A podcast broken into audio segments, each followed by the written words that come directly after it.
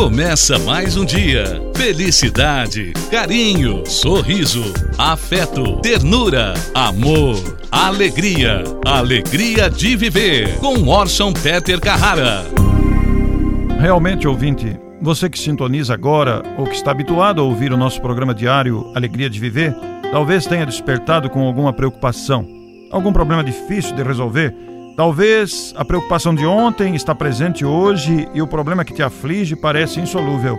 Disseram algumas pessoas: todos os recursos se esgotaram. Outros repetiram: não tentes o impossível. E realmente você talvez não veja solução na dificuldade que te apresente.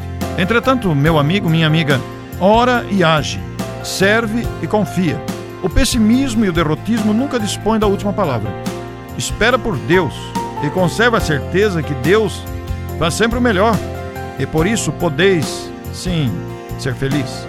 Podemos ser felizes, mesmo diante das circunstâncias mais difíceis, embora isso tenha um preço. Mas esse preço não é tão difícil nem tão alto. Basta começar a aceitarmos-nos como somos. Aceita-te, pois, como és, sem esperar qualquer destaque. Conserva a disciplina dos próprios impulsos, somos convidados a nos disciplinar os impulsos nos ímpetos agressivos ou egoístas. Não façamos compra que não possamos pagar. Tenhamos moderação com o consumismo. Em matéria de afeto, vivamos em nossos compromissos. Deus ajuda sempre, não desampara nenhum dos seus filhos, mas quem busca ajudar-se facilitará muito esse socorro que não cessa. Afinal, a disciplina, a boa vontade, a disposição, a organização, a confiança são fatores muito importantes para essa serenidade de alcançar a felicidade.